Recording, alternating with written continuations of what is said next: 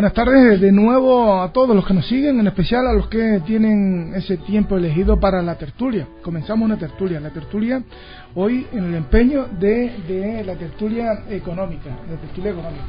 Y, yo y yo y yo les quiero comentar para dar pie a la misma que eh, primero que nada les voy a presentar a, a, los tertulianos agradeciéndole la incorporación.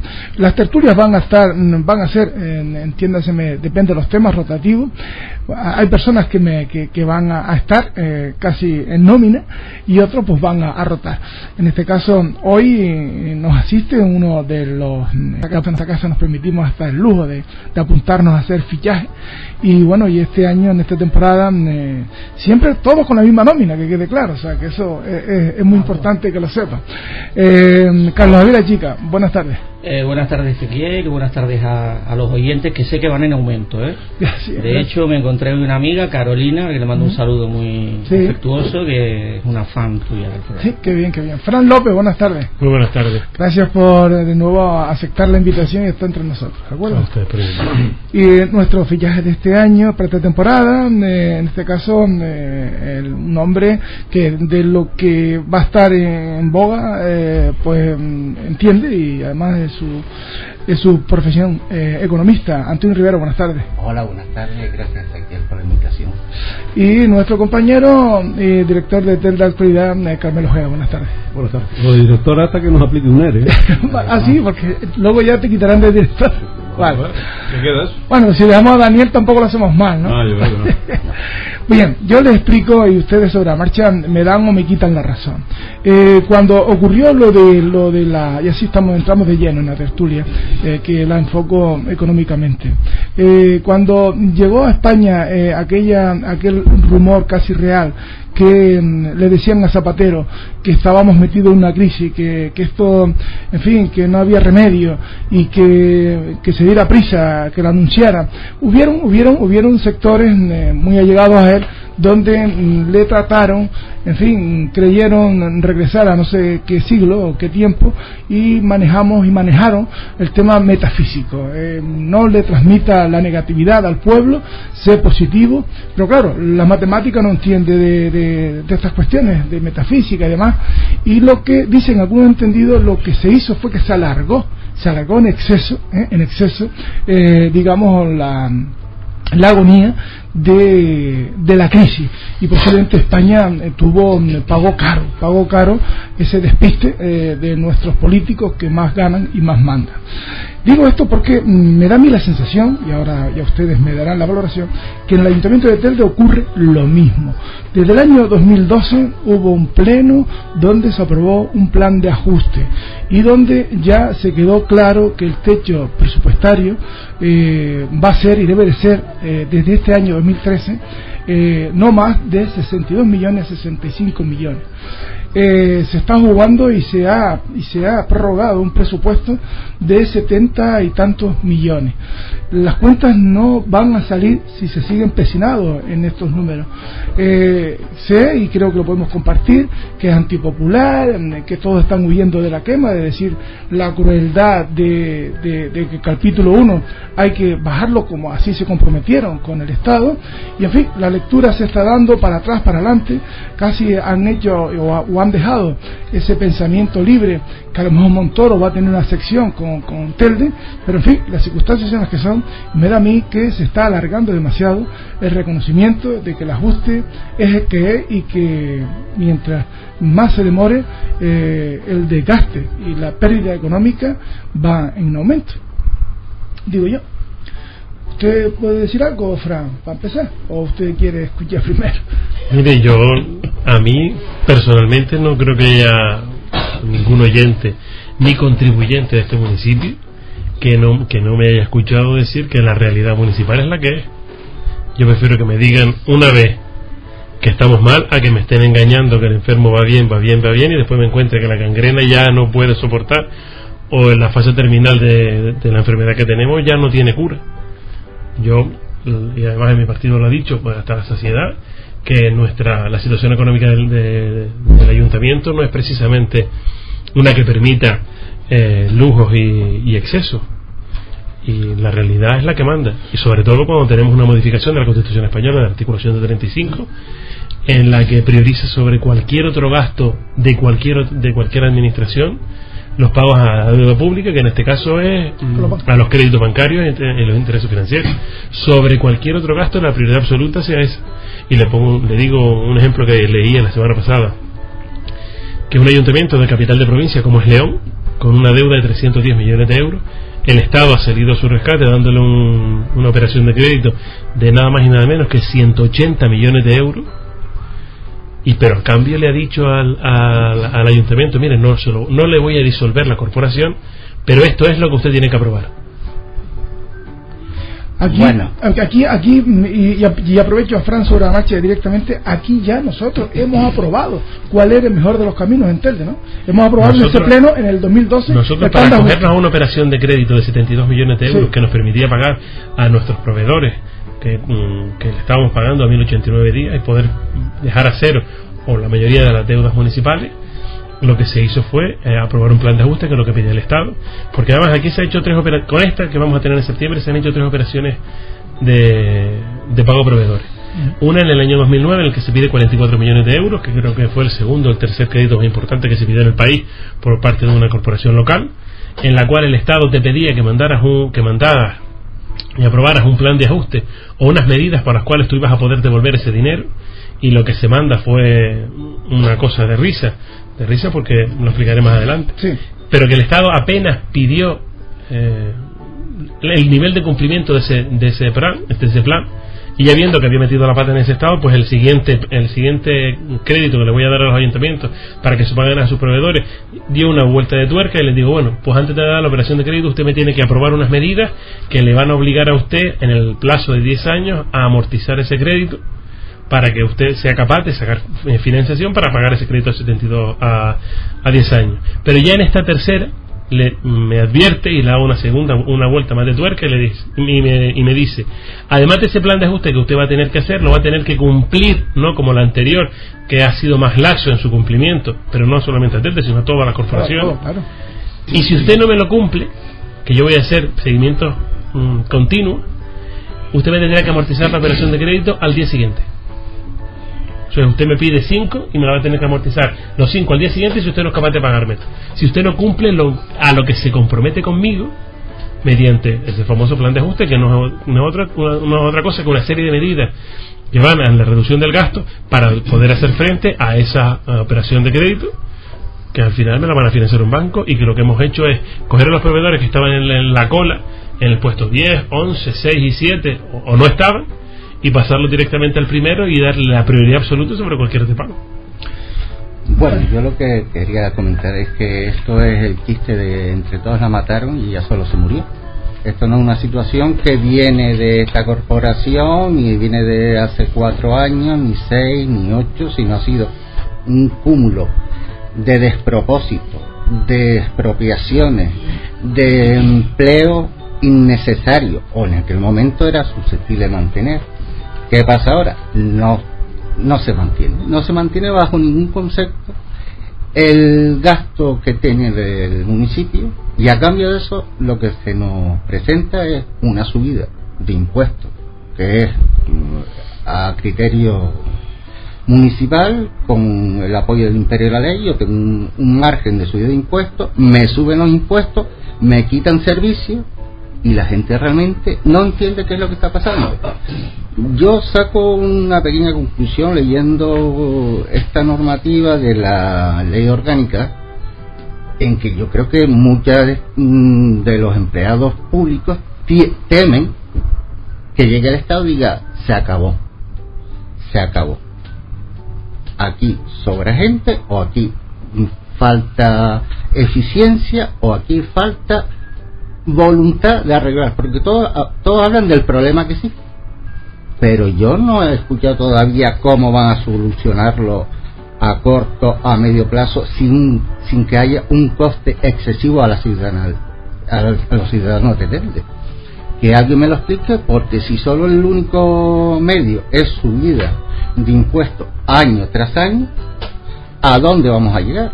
Con la economía como la tenemos, con el paro como lo tenemos, con los empresarios a punto de quedar en cierre en una ciudad que está en una situación privilegiada en la, en la isla Gran Canaria y parece que son los apestados de la, de la sociedad.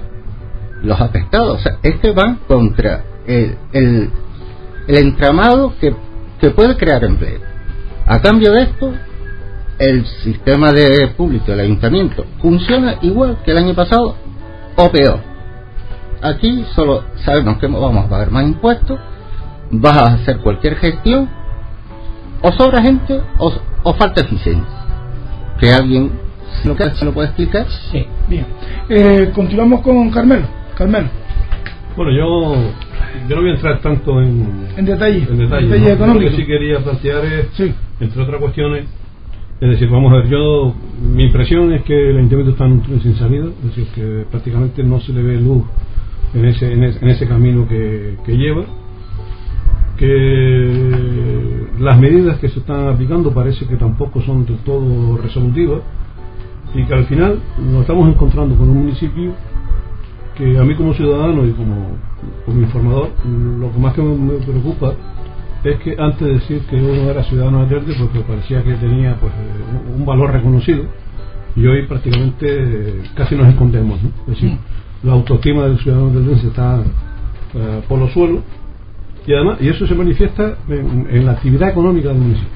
Pero ya decían por aquí que bueno eh, comercios que se cierran eh, actividad industrial en, declive mm, concursos públicos a los que antes se presentaban pues muchas empresas y todavía se siguen presentando porque de repente resulta que esos concursos muchos de ellos quedan desiertos porque la gente bueno, las empresas no les interesa o, o si les interesa pero temen que, no vayan a cobrar. Yo creo que ese es el motivo porque muchos de los concursos eh, se, quedan, se quedan desiertos. Y, y, bueno, y así nos encontramos que con una situación en la que parece que la única solución para salir de esta de ese túnel sin salida, como decía antes, es eh, cargar menos las culpas, entre comillas, en, el, en, el, lomo del, del ciudadano. Eh, al final, los que vamos a sacar del atolladero al ayuntamiento de Telde somos los ciudadanos de Telde contribuyendo de una manera, yo creo que desde el punto de vista excesiva, ¿no? Como se está bien notando ahora, pues los que estamos recibiendo eh, los, recibos del IBI y los empresarios que están recibiendo los, del impuesto de IAE. Al final, yo no sé si las cabezas pensantes, tanto de este ayuntamiento como de cualquier otro, creen que, bueno, que la única solución para salir de esta, de esta situación es única y exclusivamente cargar la, la, la, culpa de, de, este momento que estamos pasando en, en, los ciudadanos. Parece que, no hay otra solución.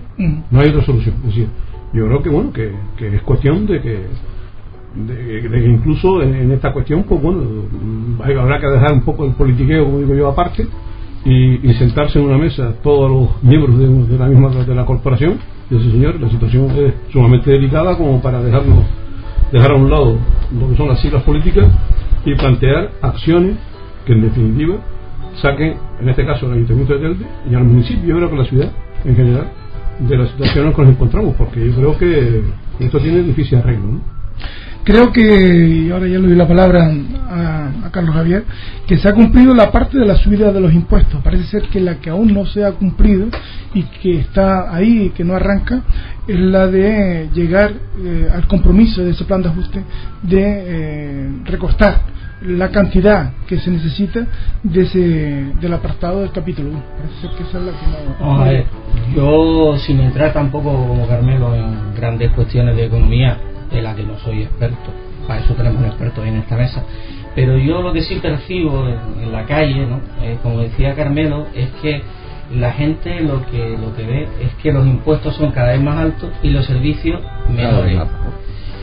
Y entonces, como en la línea un poco de lo que decía en el comentario de ayer, no quisiera ser repetitivo, pero es que creo que viene al hilo de lo que estamos hablando hoy aquí, eh, lo que pasa es que la gente está empezando a decir, bueno, ¿y para qué nos están estrujando? ¿Para seguir ellos cobrándolo bien y viviendo bien y los servicios cada vez peor y tal? Y entonces eso también eh, es negativo porque aparte de que se le está pidiendo un esfuerzo a la ciudadanía, eh, la ciudadanía no ve, o mejor dicho, cada vez tiene más claro a dónde va ese dinero que no es donde quiere el ciudadano que vaya el dinero a pagar.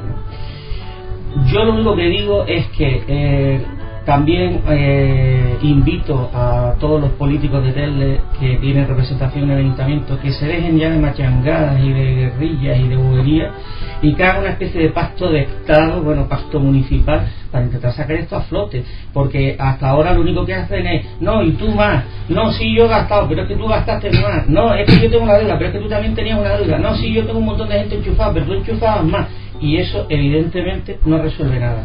Lo que sí está claro es que la corporación actual, cuando entró eh, hace ya más de dos años eh, al gobierno local, y tampoco quiero hacer sangre eh, mucho en la corporación de Tele, todas en general, yo he echado de menos que estando ya como estábamos en una crisis gorda, gestos o medidas distintas a lo que se había hecho hasta ese momento. Y no he visto ninguno ahora a última hora se están maquillando de las cuestiones, se están dando a entender, se están amarrando el cinturón, pero verdaderamente yo no he visto nada que verdaderamente por lo menos al ciudadano diga, oye, mira, sí, nos están estrujando, pero es que ellos también están secos. No, no, no he visto nada de eso. Y me ha llamado mucho la atención porque, repito, cuando entraron a manejar el, dime, un poder, dime un gesto. Dime qué gesto tú como ciudadano esperabas que dijera. Yo, ¿qué o sea, te lo voy a decir, pues yo gesto esperaba que el tema de asesores y tal se dejara a la mínima. Que el tema de gente que no vamos a entrar tampoco en detalle, pero que tú sabes que en el ayuntamiento no hacen nada y que se llevan no sé cuántos miles de euros al año fuera. Y un montón de cosas así, Fran. Yo eso es lo que esperaba, porque entonces cuando cuando ustedes me dicen, oiga, pague usted ahora no sé cuánto de contribución, ah, pues venga, voy apretando otro botón, ellos también se lo están apretando. ¿Sabes? ese tipo de esto. A lo mejor luego eso traducido en perra, ojo, que por eso digo que no soy un gran experto en economía, resulta que no es tanto, pero a la población también le sirve de algo. Porque lo que hemos visto es que se han reproducido las mismas políticas que de aquí para atrás, como si aquí viviéramos en el país de la abundancia, cuando ya estábamos. No, estoy de acuerdo contigo. Bueno, claro. estoy de acuerdo contigo, bueno, mira, un ejemplo, un ejemplo claro este ayuntamiento, teniendo lo que tenía en el 2000, 2008, 2007, 2008 aproximadamente, saca concurso un servicio de basura que solo tiene, que solo pueden mantener, no es que solo tenga, que solo pueden mantener cuatro ciudades de este país. Cuatro. El nivel que se presenta, el concurso que se hizo aquí en Telde, solo es capaz de mantener cuatro ciudades de este país. Cuatro ciudades. Pero ya no, no, no, no, pero es que no, pero vamos a ver, ¿qué quieres que te diga? Que aquí no ha existido nada, que hemos llegado a una isla desierta y como hemos llegado a una isla desierta necesitamos construir algo sobre la nada. No, mira, yo te tengo que explicar cuál es la realidad que existía. Si yo tengo un concurso para que veas los disparates que se han hecho, y yo no estoy diciendo que la culpa sea de fulanito o de menganito, porque mi partido puede que tenga parte de culpa. Pero yo estoy diciendo que cuando uno está en una situación en la que pide 44 millones de euros para pagar a proveedores, y ya, se, ya me echo a la, a la espalda una piedra de 44 millones de euros, que no es que se la deba a todo el mundo, es que se la cojo y la pongo y se la debo a las entidades financieras. 44 millones de euros. Pero saco un concurso que es un verdadero disparate. Pero es que cuando yo saco el concurso para ese verdadero disparate, tú que eres jurista, sabes que las tasas por prestación de un servicio público tienen que equilibrar ese servicio. ¿Sabes cuánto se ingresa por servicio por la tasa de basura de este ayuntamiento? Dos millones y medio de euros. ¿Sabes cuánto se gasta, gastaba la corporación en ese contrato de lujo? Siete millones y medio. ¿Cuánto tenemos que poner los contribuyentes de nuestro bolsillo, es decir, el ayuntamiento de Telde, para compensar ese servicio? Cinco. Pero es que cuando usted, que tiene un ejército de juristas en la corporación, le dicen que las tasas tienen que ser, los servicios que van con tasas tienen que cubrirse al 100%, usted tiene que haberle hecho, si quería un servicio de lujo, decirle a los ciudadanos, oye, le voy a hacer dos preguntas. Una, voy a sacar este concurso de 7 millones de euros. Y si lo voy a sacar, le voy a decir que usted, contribuyente, en lugar de pagar 10 euros al, o 6 euros al mes, va a tener que pagar 30. ¿Y usted lo quiere? No, o sí. O si no, vamos a arreglarnos a lo que tenemos de tasa. Nosotros lo que hemos hecho es reducir ese contrato. Porque es que no lo podemos pagar. ¿Para qué? O ¿para qué tengo yo un concurso de 7 millones de euros anuales que cuando yo llego a la corporación en junio del 2011, ¿sabes cuántas certificaciones se le había pagado a la empresa de la basura? Una. pasamos y le debíamos, perdón, le debíamos a la, a la empresa que nos recoge la basura 11 millones de euros. ¿Para qué queremos eso? eso es lo que yo me pregunto es, en ese momento, en ese, en ese momento, el que estaba licitando ese concurso, el que diseñó ese concurso y el que dirigía la política económica de, esta, de esta administración, ¿dónde estaba para decirle a su compañero, oiga, que, esto no se puede hacer, que, esto no se sustenta, que esto es imposible? Y además a los hechos me remito. Le pago la primera certificación y dejo pagarle la segunda, la tercera, la cuarta, la quinta, la sexta, la séptima, la octava. Pero lo siguiente con un contrato de parques y jardines que es exactamente igual. Yo he sacado el contrato, y además lo personalizo porque yo lo saqué, siendo consultor de contratación y de gobierno de Parques y Jardines, que donde se pagaron seis, se pagan cuatro. Y es la misma superficie de arbolada del municipio de Verde, la misma. Y el servicio está prestando exactamente igual. Y te digo más, hubo una vez, había una baja media del 20% de la plantilla. Teníamos 105 trabajadores que le baja y estaba eh, con documentación probada que el 20% de la plantilla estaba de baja, con lo cual sobraba ese 20%.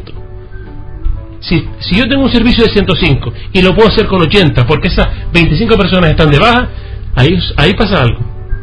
Y es que 25 personas me sobran y los contribuyentes las ha pagado. es que el contribuyente las ha pagado. hacer un estudio en todas las concejalías. igual, pero es que es igual. Pero mejor, yo las tengo claras, las tengo claras, Meridiana. Y Carmelo es conocedor de mi opinión. yo creo que aprovecho ahora lo que está, porque creo que donde yo quiero enfocar el tema es quizá la más rabiosa actualidad, que es donde yo, vamos, yo me eh, estoy en el antojo de que están mirando el tripartito principalmente, eh, que son los que llevan la batuta, eh, si no todos, mm, son tres, pues la mayoría está mirando a otro lado para no llegar a estas conclusiones. El Ministerio de Hacienda aprueba a cada ayuntamiento lo que se llama techo de gasto, que es aproximadamente un poco más mm, que los ingresos reales del año anterior. Eh, si Telda ingresó en el 2012 unos 61 millones aproximadamente, el techo de gasto para el 2013 no, no supera los 64 millones. Cosa que no está ocurriendo. Cosa que no está ocurriendo. Está, ocurriendo. Entonces, conocida la cifra máxima de los gastos para el 2013, habrá de cuadrarse con los gastos de presupuesto del año anterior ahí quiero llegar yo, o sea, eh, me están hablando de unos temas que muy bien, pero que qué va a pasar ahora, o sea, la, eh, esta es la ley, o, o, me voy a creer yo que mm, Montoro va a tener una predisposición con Mire, no voy a monopolizar, pero quiero contestar una cosa. El techo de gasto es 65 millones de euros independiente que yo apruebo un presupuesto, porque el interventor de fondos de la corporación puede venir la semana que viene a analizar el, el, nivel de gasto de esta corporación y decir presupuestariamente ya hemos llegado al tope. A partir de hoy cierro el presupuesto. Es que da igual, da igual que yo tenga un presupuesto prorrogado, es que da igual. Si mi techo de gasto son 65 millones de euros, yo no me puedo gastar más de 65 millones de euros. traducen lo que acabas de decir, o sea, que si la intervención... Eh, dice que al final, como dice el Ministerio de Hacienda, tengo que tener 65 millones, y yo al final, y yo a mí, en septiembre, o en octubre, o en noviembre, ya, he consumido el, gasto desde el punto de vista presupuestario. Desde el punto de vista presupuestario, el interventor puede dar la orden de cerrar el presupuesto, que significa que a partir de ahí gastos presupuestarios nuevos no existen. Y entonces... Pero es que es lo mismo que tener un presupuesto. Es una pregunta mm, de pueblo ¿Cómo pagan a partir de entonces? no, no, pero es que una cosa es el gasto presupuestario y otra muy distinta el gasto de, financiero.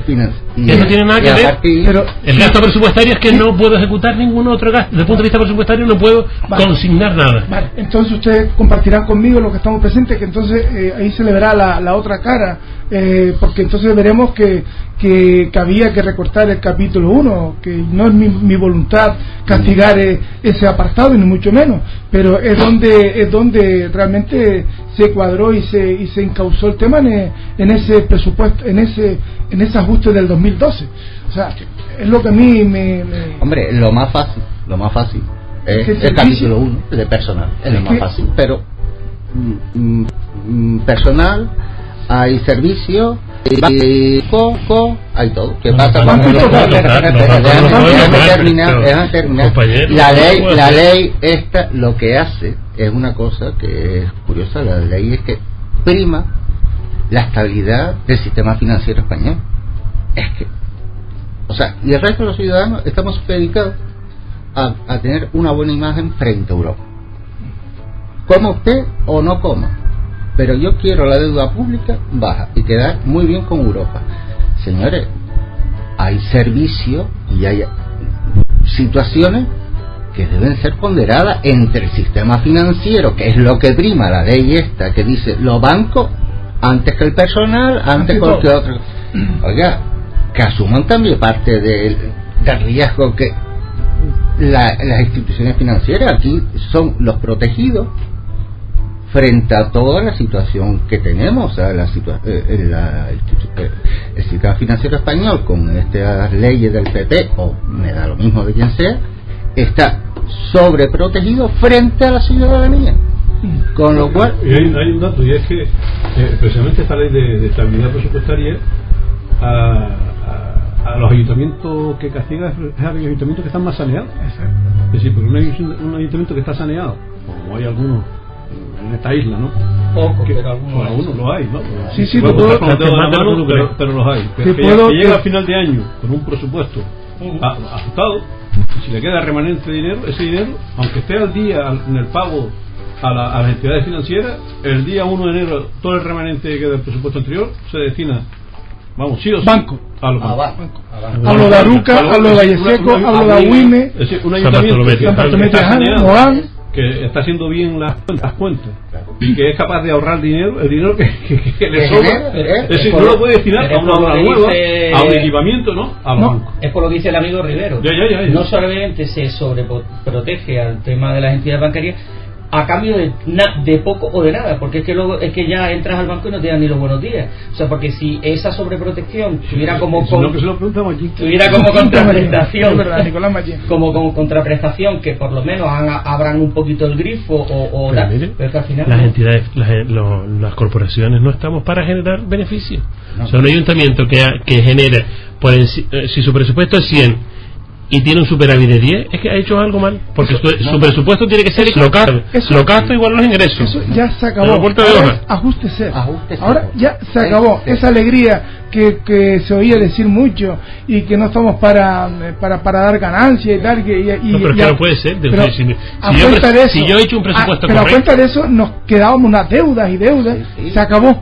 Pero, se acabó. Pero es que te digo una cosa, eh, a, vida cuenta que las corporaciones públicas llámese en este caso concreto de los ayuntamientos, cada vez se parecen más a entidades privadas, entre otras cosas porque cada vez subcontratan más servicios a entidades privadas, etcétera, etcétera, tenemos que ir ya haciéndonos la idea de que tengan la sana idea de generar también beneficios, porque antiguamente la basura, eh, los parques y jardines, un montón de cosas lo llevaban funcionarios municipales, los basureros, los municipaletas, municipaletas, cada vez eso se está desarraigando más, porque bueno, los funcionarios luego que, eh, no, en fin, se supone que contratan una empresa privada, se ahorran costes, es decir, estamos privatizando lo público, no en Telde, en todos lados, y entonces lo lógico es que eh, unas entidades que están cada vez más eh, jugando con cartas de la empresa privada aspiren a, tener beneficios. Yo no pretendo que tengan beneficios.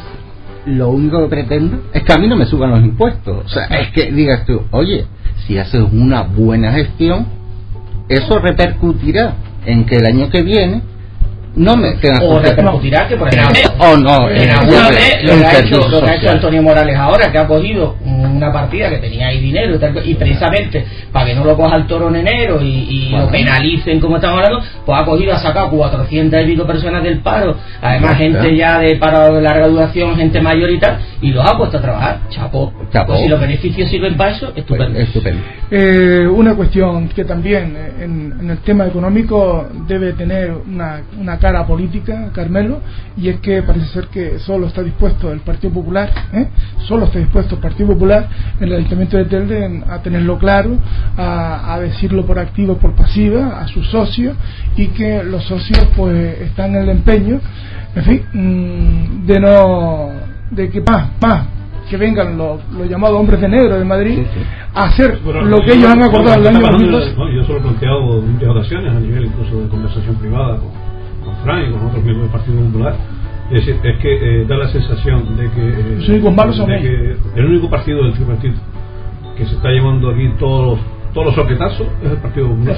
Es decir, que está dando la cara. en ese sentido, pues llamó por el Partido Popular porque, bueno, eh, están siendo capaces de hacer frente a todo lo que se viene encima. Hay un tema, ya no es un tema económico, bueno, si es un tema económico, pues tiene que ver con todo este plan de ajuste, que es el famoso tema de las escuelas infantiles. Por ejemplo. ¿Alguien ha escuchado a la concejala pronunciarse sobre ese tema?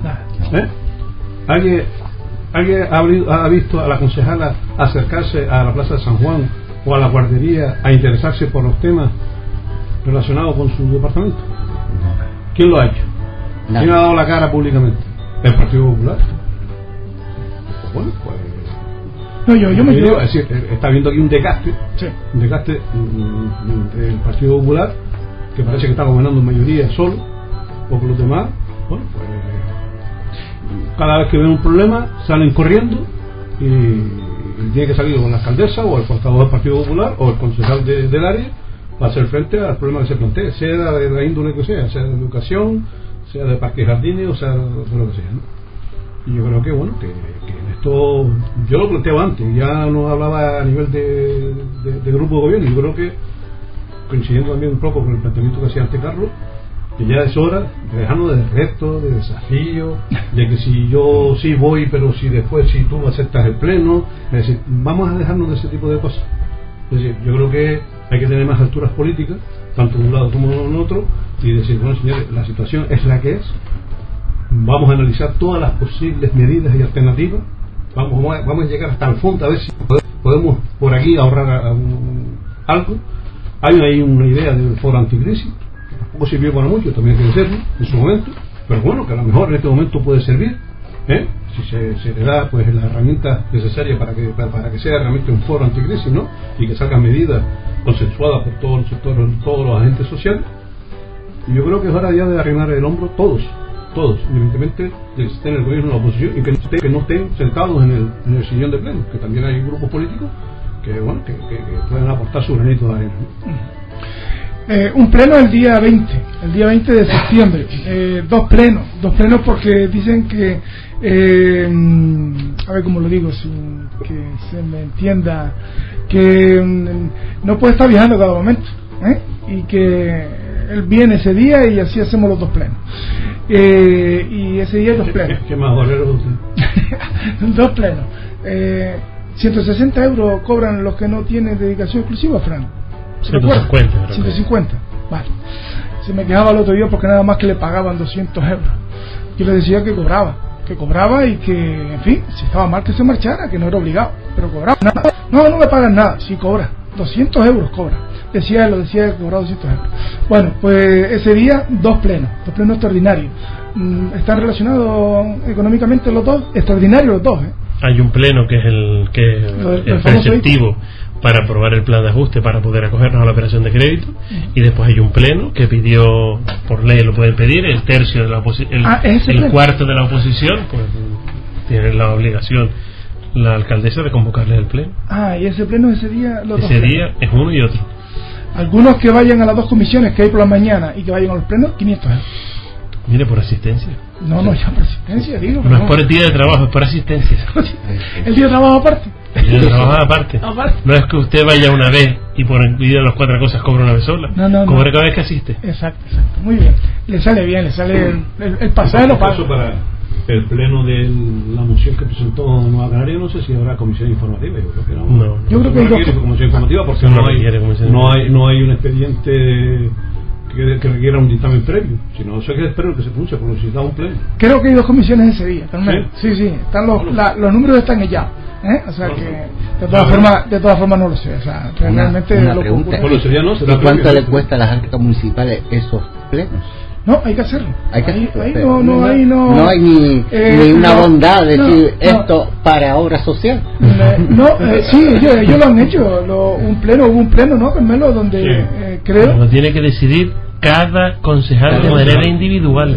Pero, Yo no puedo llegar y decirle, venga, no, te quito el de todos ustedes. Para estamos hablando de detalles. Un día, un día lo decidieron, ¿no? Un día hubo, ¿verdad? Hubo creo que un amago y hubo parte de algún miembro de alguna alguna corporación, algún grupo su, que con su dieta él se destinaba al grupo que él quisiera, no al que le dijera. Vale, vale, o sea que no, que Bueno, no este caso hay que aclarar que no cobran todos los concejales para asistir. Los que no tienen dedicación exclusiva. Hay un número importante. No, no, no, no, los que no tienen los que los que tienen dedicación exclusiva no cobran. Cobran aquellos que no tienen dedica- dedicación No exclusiva. solamente son los que están en el gobierno, sino también Los de la oposición hay, también. hay concejales de la oposición que están liberados. Exacto, eso no cobran, doy por hecho que eso no cobran. Cobran los que no tienen dedicación exclusiva ¿eh?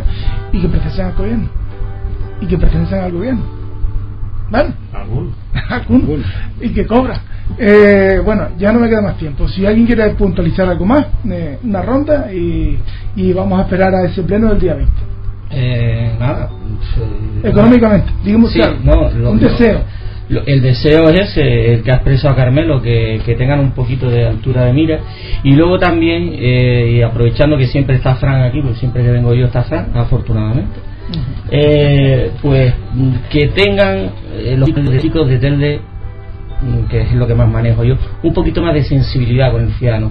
Y aunque yo soy consciente de que hay muchas cosas que no tienen solución o que no tienen la solución que la gente querría, pero lo menos el político se acerque al que está ahí en la Plaza San Juan, como decía Carmelo y tal, y le pase la manita para arriba y le diga, mira amigo, no hay nada que hacer, te comprendo, tienes toda la razón del mundo, y yo si tengo que chillar y patalear contigo aquí un rato chillo y pataleo y lloro, porque el ciudadano necesita, Fran, la cercanía del político, porque si no los ve como en una nube de altivez y de bobería. Y, oye, eso es como si un enfermo que está desahuciado dice, bueno, como está desahuciado, que le den por saco, lo, lo dejamos ahí que se pudra. No, hombre, le gusta que le pasen la mano. Pues a la ciudadanía, en los tiempos difíciles, también nos gusta sentir la cercanía del político. Eso. Nada más.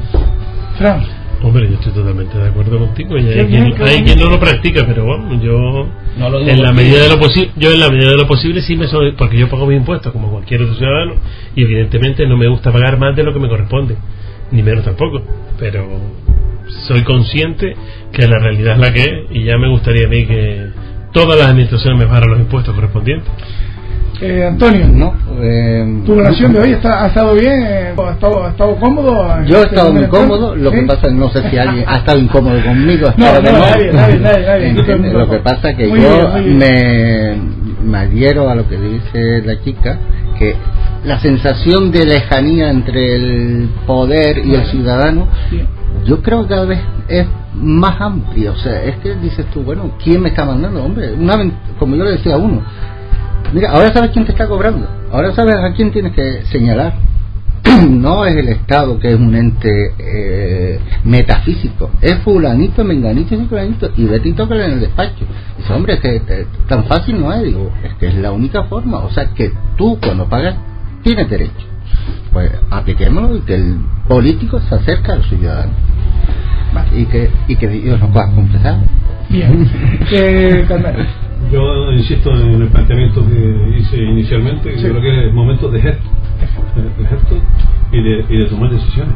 Y de tomar decisiones que creo que pueden ser incluso compartidas.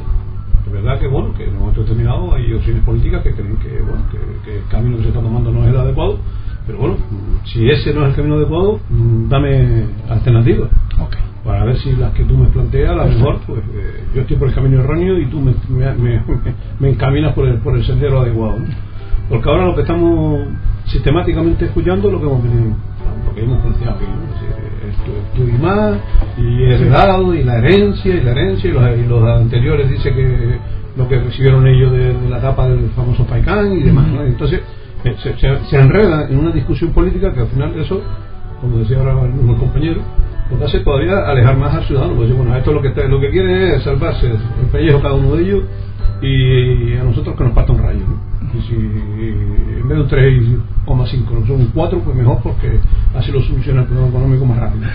Yo creo que es el momento de sentarse, de negociar, de intentar consensuar lo máximo posible, debatir hasta el fondo, es decir, hasta, hasta último, a ver qué posibilidades hay de, de tomar medidas que, que sean las menos dañinas posible incluso para la gente en general. Es decir, a nadie le gusta, ¿no? Me imagino que, que Fran, que lo ha dicho varias veces, es decir, a, a ningún político toca, vamos, eh, es cómodo eh, tomar medidas que, que van en contra de las personas. ¿no? Yo creo que es momento de eso, de, de- momento de, de- de- de tener altura de mira, de altura política. Y yo aquí presumo que, eh, y valoro, eh, tiene altura, mm, ha tenido decisión Y yo le agradezco a Fran López eh, que siga asistiendo y a la llamada incondicionalmente a estos tertulios. Te lo agradezco porque creo que es muy positivo y además de la manera bueno, lo que lo que ustedes quieran. Aquí él no pone ningún tipo de condición ni, ni, ni se pone con ningún escudo. Sencillamente es el, entra al diálogo, al debate y eso es muy importante y además la asistencia que yo le agradezco. Antonio Rivera, muchísimas gracias. Carmelo Ojeda, muchísimas gracias. Carlos Javier Chico, muchísimas gracias. Fran López, muchísimas gracias.